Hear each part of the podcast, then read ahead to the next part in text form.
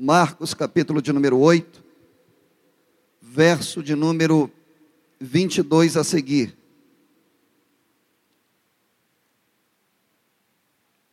O texto diz assim: E chegou a Betsaida, e trouxeram-lhe um cego e rogaram-lhe que lhe tocasse. E tomando o cego pela mão, levou para fora da aldeia, e cuspindo-lhe nos olhos, e impondo-lhe as mãos, perguntou-lhe se via alguma coisa. E levantando ele os olhos, disse: Vejo homens, pois o vejo como árvores que andam. Depois tornou a pôr-lhe pôr as mãos nos olhos. E ele, olhando firmemente, ficou reestabelecido. E já via ao longe e distintamente a todos, e mandou para sua casa, dizendo: Não entres na aldeia. Amém, meus irmãos?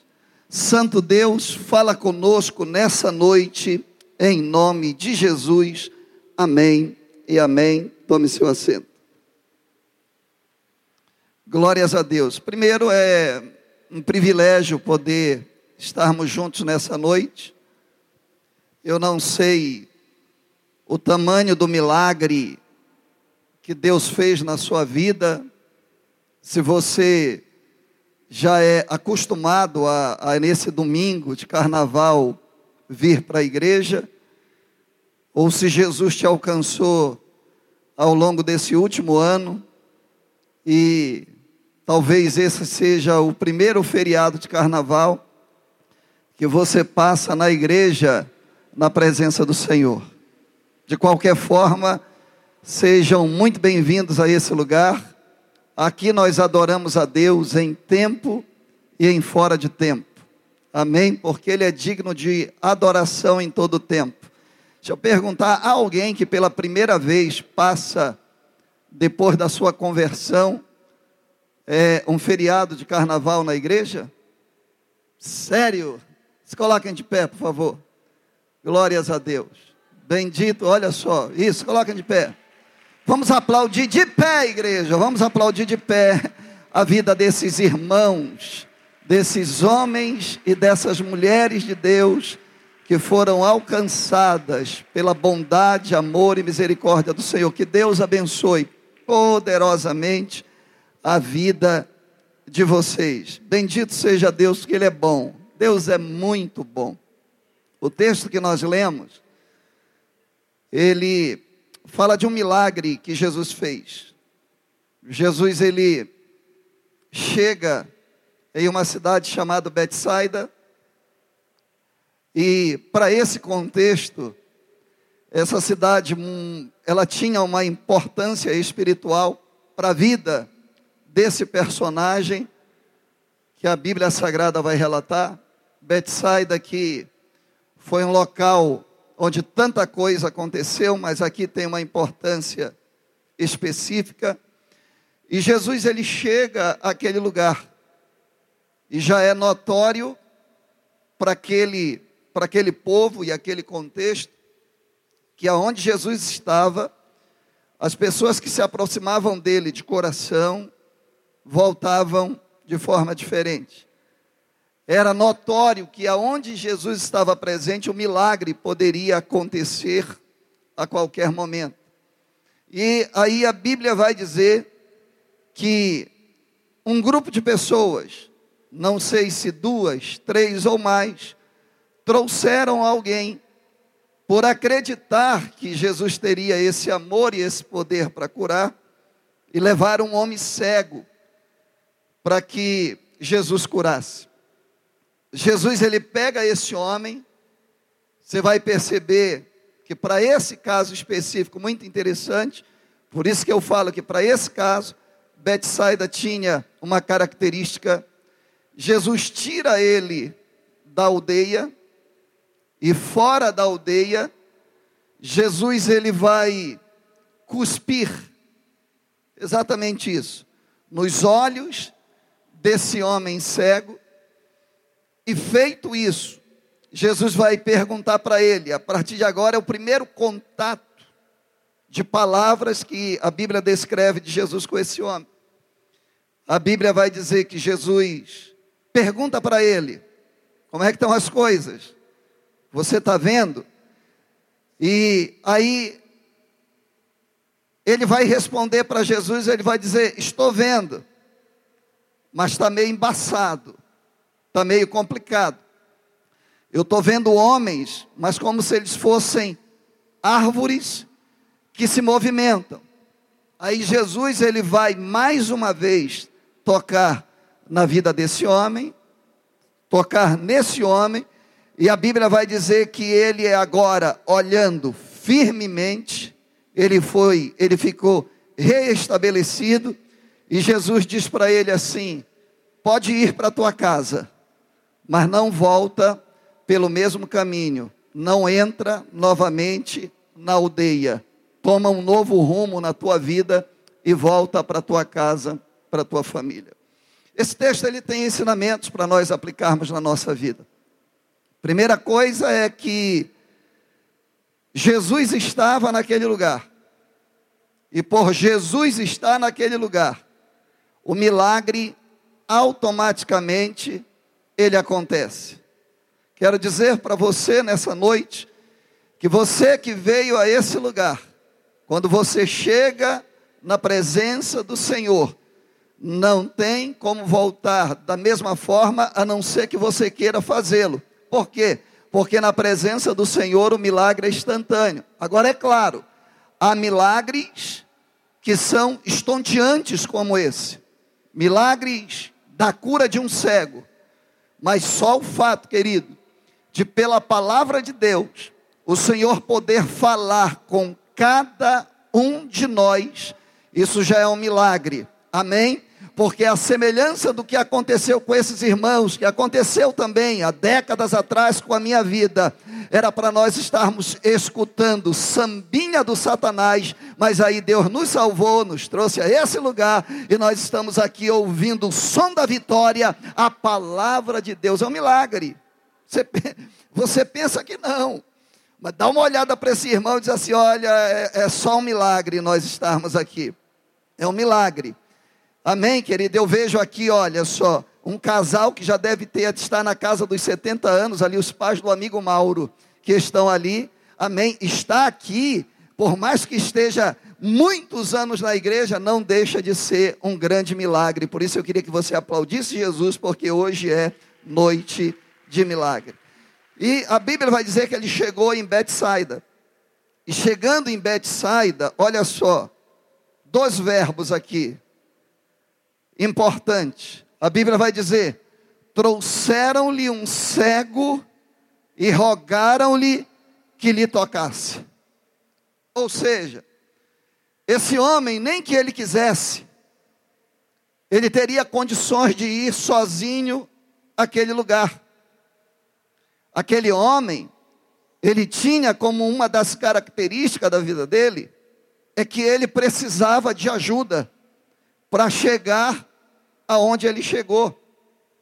E graças a Deus que esse homem, ele tinha na vida dele um item importantíssimo e fundamental para nós chegarmos em alguns lugares da nossa vida. Ele tinha amigos. E amigos é, um, é, é algo tão precioso, e nesse fato, nessa história, amigos verdadeiros, não só amigos de ocasião, amigos empáticos, amigos que sorriem na alegria, mas que também estão preparados para chorar nas tristezas. Esses amigos, eles levaram esse homem até a presença de Jesus. E mais do que isso, quando eles chegaram até a presença de Jesus, esse homem não sabia quem era Jesus. Esse homem, ele não ia conseguir distinguir em meio a todo mundo que estava ali quem era Jesus, a sua importância, o que ele poderia fazer, por quê? Porque ele tinha uma deficiência. Mas aqui é interessante, é que esse grupo de amigos fez o quê? Intercedeu. Eles foram até a presença de Jesus e eles rogaram a Jesus, dizendo: ajuda o nosso amigo. O nosso amigo tem uma deficiência, o nosso amigo precisa de um milagre. Então eles não só levaram, mas eles também intercederam pela vida daquele homem. Gente, que coisa maravilhosa. Tem lugares na nossa vida que Deus fez para nós alcançarmos.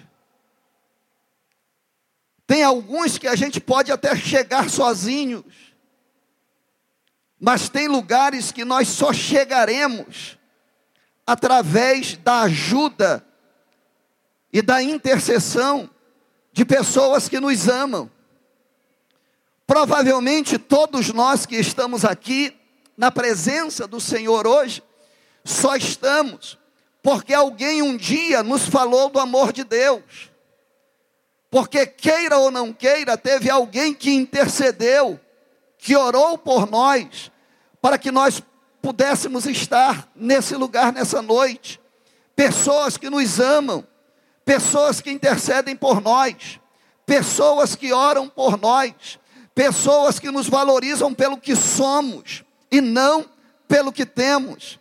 Esse rapaz, ele precisava de ajuda, ele tinha uma cegueira. O problema dele era ser cego. Ele não conseguia ver, não conseguia enxergar. Nós, por mais que tenhamos visões, visão física, a maioria de nós éramos cegos espirituais. Andávamos por toda sorte e vento de modismo que esse mundo tem. Mas um dia alguém insistentemente falou do amor de Deus para nós. Alguém convocou-nos para estarmos na presença do Senhor.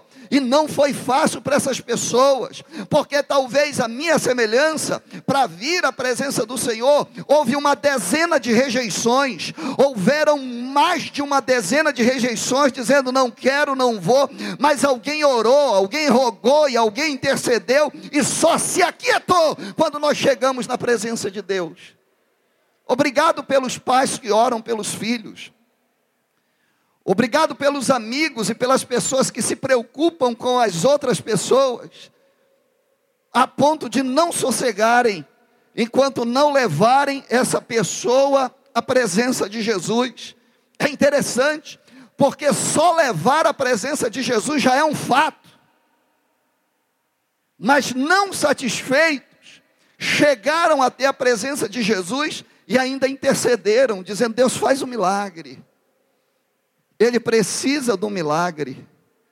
Que coisa maravilhosa é ter amigos que nos amam e que se preocupam com o nosso estado, principalmente com o estado da nossa alma. Queridos, a nós que vivemos no meio de multidões, alguns mais conhecidos do que o outro, ter um amigo fiel é tremendo, é maravilhoso. E ele tinha esse grupo de pessoas que o que? Trouxeram ele até a presença do Senhor. E rogaram ao Senhor para que um milagre acontecesse. Quando Jesus ouve isso, Jesus faz algo interessante. A Bíblia Sagrada vai dizer, versículo 23: E tomando o cego pela mão, Olha só, Jesus não pediu nada para o cego, e Jesus não deu nenhuma ordem para o cego. Jesus simplesmente pegou na mão dele, segurou na mão dele, porque quem sabe, se ele dissesse, sai para tal lugar, o cego ia dizer, não saio, não vou, ou talvez ele fosse colocar a desculpa verdadeira na sua incapacidade física, o que é que Jesus faz? Ele nem pede, ele nem manda, ele segura na sua mão e a Bíblia vai dizer que, e tomando o cego pela mão, levou para fora. Ele pegou na mão do cego e levou para fora da aldeia.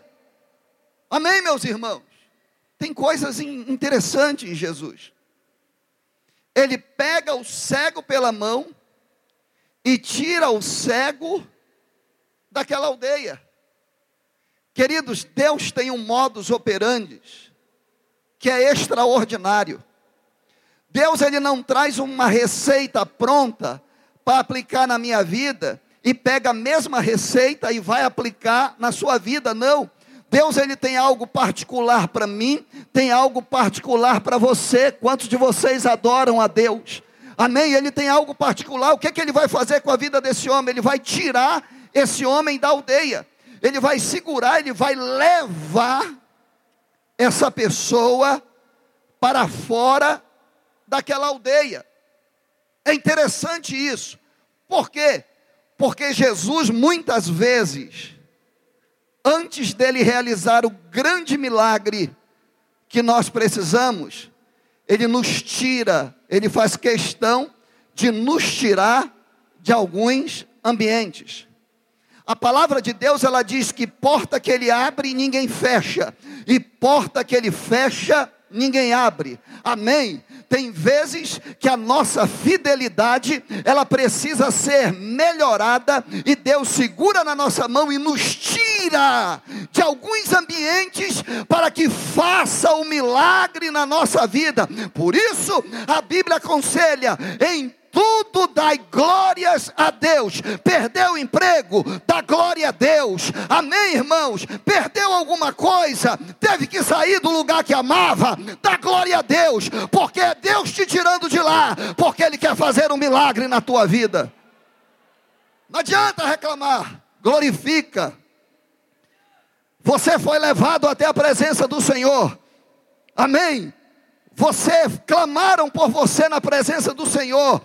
Agora o Senhor segurou na tua mão e tem o controle sobre a tua vida. E o Senhor disse: sai da aldeia. Sai dessa aldeia. Você quer receber o um milagre? Você veio para minha presença. Você acredita em mim?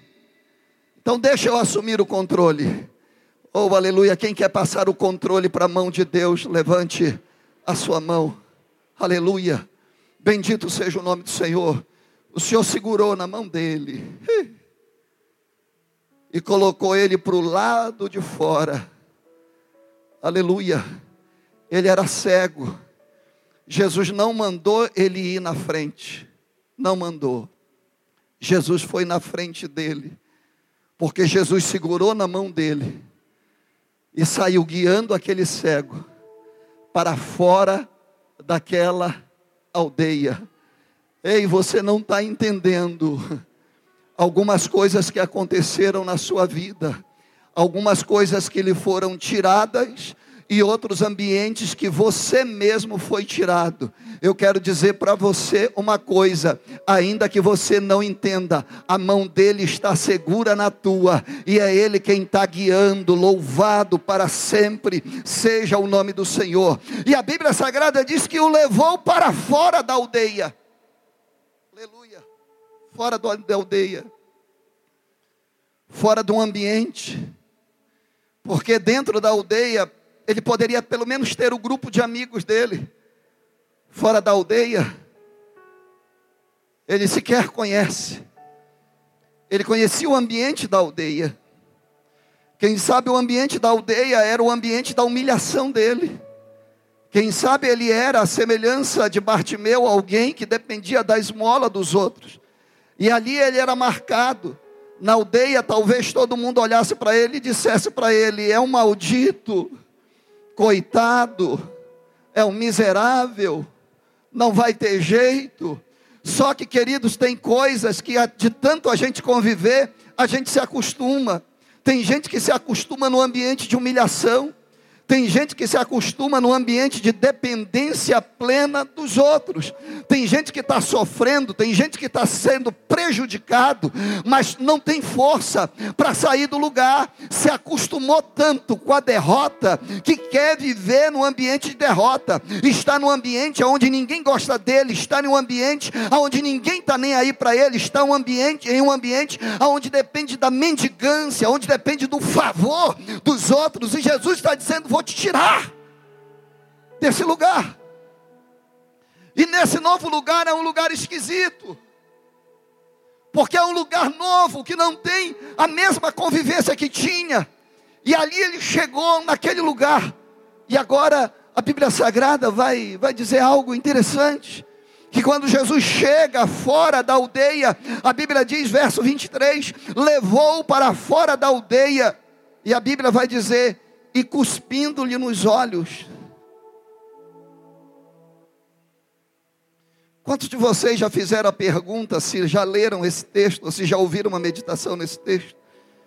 Já fizeram a seguinte pergunta: por que, que Jesus cuspiu? Poxa, eu vou ler uma história no capítulo de número 10, no capítulo de número 10, no final do capítulo, que Jesus não cuspiu para curar um cego. Bartimeu, quando foi correndo atrás dele, de, gritando: Jesus, filho de Davi, tem misericórdia de mim. Jesus, filho de Davi, tem misericórdia de mim. Jesus ouviu, mandou ele chamar, mandou chamá-lo para o meio de todo mundo.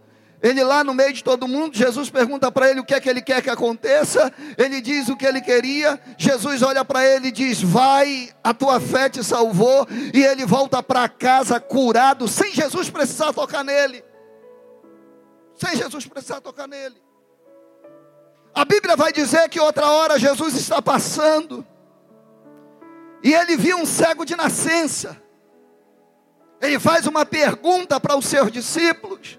Os seus discípulos indagam, respondem, e a Bíblia diz que Jesus vai até esse homem. E quando ele vai até esse homem, ele cospe na terra. Ele faz um lodo e ele pega o lodo, ele unta os olhos do cego. E a Bíblia diz que o cego, recebendo isso, Jesus vai dizer para o cego: vai até o tanque de Siloé e te lava. Ele foi até o tanque de Siloé, se lavou e voltou para casa curado, para glória e louvor do nome do Senhor. Por quê?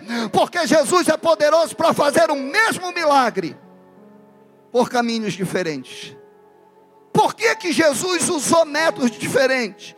Por que, que com esse homem Jesus está cuspindo nos olhos dele? Primeiro lugar, vamos entender por causa dos três, a diferença entre os três. Em primeiro lugar, Bartimeu chegou na presença de Jesus dizendo: Eu sei que tu és Deus, eu sei que tu és o prometido, me cura, eu tenho, eu sei que tu tem poder para curar. O que é que Jesus fez? Curou ele sem tocar. A fé dele já estava demonstrada. O segundo cego, o cego de nascença, ele não pediu para Jesus. Ninguém levou ele até a presença de Jesus. Foi Jesus que foi até ele. E quando Jesus foi até ele, fez o que? Fez. Misturou areia com a sua saliva, passou no olho. Aí Jesus vai dizer algo interessante para esse cego. Vai dizer assim: para a cura ficar completa, vai até o tanque de Siloé e te lava porque até aqui eu fiz um milagre, mas como foi eu que fui até a tua presença, então agora tu, tu vai ter que demonstrar que quer. Vai até o tanque e te lava. Ele foi, porque ele queria ser curado, e o milagre aconteceu. Aqui diferente. Aqui Jesus cospe nos olhos. E cuspir não é algo louvável em lugar nenhum do mundo. Cuspir mostra algo de desprezo. Por exemplo, se eu parasse aqui agora, desse uma escarrada e cuspisse no altar, todos vocês iam dizer credo, ieca, que imundo. Por quê? Porque é esquisito. Cuspir na cara é humilhante, é humilhação. Cuspiram na face do Senhor quando rejeitaram Ele. É complicado. É complicado alguém chegar e dizer que ama você e te cuspir na cara. Imagina isso. Que isso nunca te aconteça e que nunca aconteça conosco, por quê? Porque isso é humilhação. E a Bíblia vai dizer que Jesus cuspiu nos olhos do cego. E o cego, que já está tão atribulado, ele vai ter que passar por mais isso. Por mais que a mente do cego estivesse tão sarada, ninguém entende aquilo. Tem coisas, irmãos, que acontecem na nossa vida que fazem parte do processo de Deus. Tem coisas que Deus não é obrigado a me explicar. Por que que isso está acontecendo na minha vida? Talvez você que foi tirado de um ambiente, talvez você se sinta humilhado. Talvez você não esteja entendendo. E é difícil para a gente compreender mas eu quero dizer a você: não é hora de desistir. Você foi levado até a presença do Senhor. Você está no controle de Deus. Parece humilhação, mas Deus tem uma promessa para aqueles que são humilhados na presença dEle. Ele exalta. Amém, queridos? Não é hora de desistir. Levante essa cabeça você entrou num processo de restauração, e por mais que pareça humilhante o breve momento que você está enfrentando, a Bíblia diz que não dá para comparar com o peso de glória que há de vir sobre vós. Aleluia! Olha para o seu irmão e diz: segura, não desista, porque Deus está fazendo milagres. Agora, deixa eu dizer para você: Jesus faz isso mas sabe aonde foi que Jesus cuspiu? Cuspiu pontualmente em cima do problema que aquele homem tinha. Não para humilhar aquele homem, mas para deixar claro para aquele homem que ele tinha poder para humilhar aquilo que até hoje estava levando aquele homem à humilhação. Só quem está entendendo, levanta a sua mão e glorifica o nome do Senhor Deus. E assim ele faz. Deus está no controle, amados irmãos. Deus é tão bom, é tão maravilhoso servir a Ele, tão extraordinário, que com Ele a gente ganha até perdendo. A gente vai para casa choroso e diz: perdi. Não aconteceu do jeito que eu queria que acontecesse. É que você foi levado para a presença de Deus. Você foi colocado na presença de Deus. E na presença de Deus, quem manda não sou eu, quem manda é Ele. Na presença de Deus, quem sabe do futuro é Ele, não eu. Na presença de Deus, os meus projetos, a Bíblia diz que eles passam a ser bem estabelecidos, porque quando eu entrego os meus projetos e a minha vida nas mãos dele, só quem veio adorá-lo glorifica e exalta o nome do Senhor. Aí Jesus faz aquilo e faz uma pergunta para ele. E a pergunta está no verso de número 20, final do verso de número 23 perguntou-lhe se via alguma coisa. Interessante. Depois de um ato de aparente humilhação, vem a pergunta para Deus: piorou ou melhorou? Depois de um ato de aparente humilhação, Jesus vai abrir a boca para falar com ele a primeira vez, porque até aqui Jesus segurou ele na mão e levou para fora. Aqui Jesus vai fazer uma pergunta: piorou ou melhorou? Quem já passou por humilhação aqui, levanta a mão. Não, quem já passou verdadeiramente, levanta a mão. Hoje, 19 de fevereiro do ano de 2023. Está melhor ou está pior? Amém? Amém? Se você veio adorar, adora. Porque Jesus está perguntando: passou por humilhação? Passou, ok. Está melhor ou está pior agora? Amém? Faz parte do processo. Tem coisas que eu preciso passar, tem coisas que eu preciso enfrentar. Mas Jesus está dirigindo tudo e me faz a pergunta: está melhor ou está pior? Por mais que você diga, pastor, não estou entendendo nada, talvez esteja pior. Fica tranquilo que daqui a pouco vai melhorar. Por quê? Porque Jesus está segurando na tua mão e está tocando no teu problema. Louvado para sempre seja o nome do Senhor. Aí ele vai dizer: e aí, está melhor ou está pior? Para quem não entende, vai dizer: ia, para Jesus não estava tão poderoso nesse dia. Por quê? Porque o cego vai responder para ele assim: Eu estou vendo. Quantos podem dar glórias a Deus? Não, você não sabe o que é isso para um cego. Alguém que não via nada, só via escuridão, só via treva, agora já está vendo um vulto. Deus seja louvado, glorificado para sempre seja o nome do Senhor. Essa semana tem uma bênção que a gente está lutando, é a concretização de uma vitória. Há muito tempo, mais de um ano, lutando, vai sair esse negócio.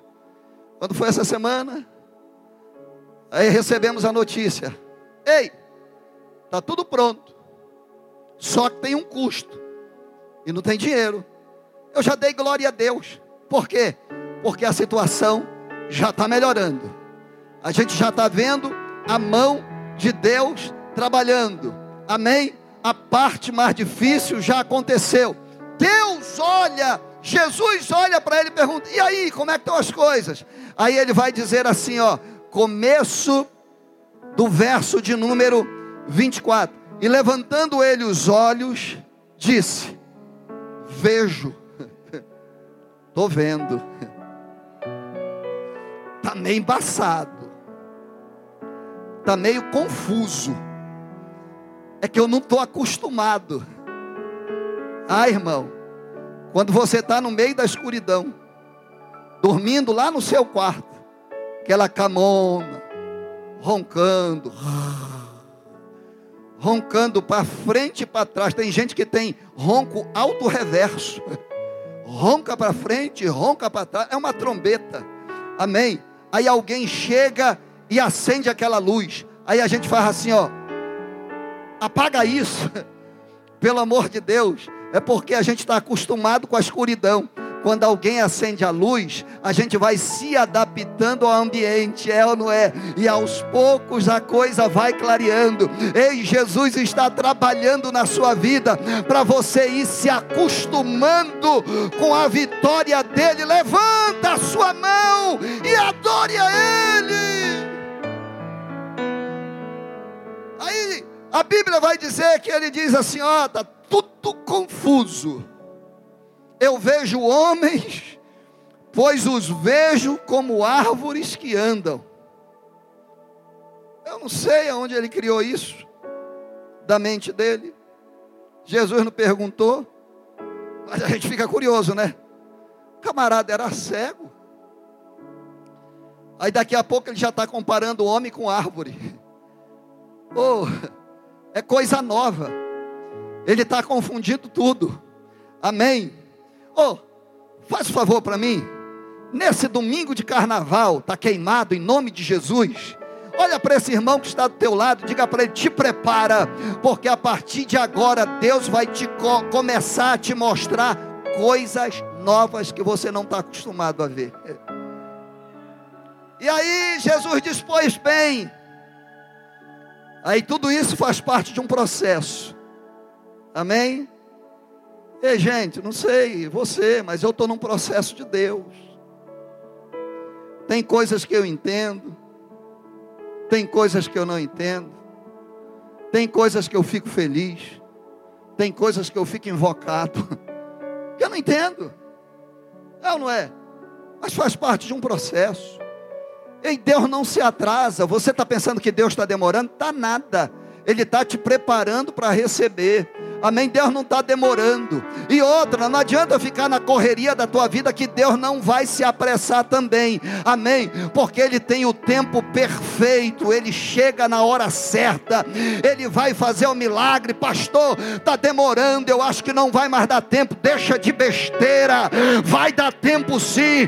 Ele é dono da vida, Ele é dono de todas as coisas e Ele tem poder para fazer o um milagre. Aleluia. Aleluia. E aí a Bíblia vai dizer que levantando os olhos disse: Vejo homens, pois vejo como árvores que andam. Aí a Bíblia diz: Depois tornou a pôr as mãos nos olhos.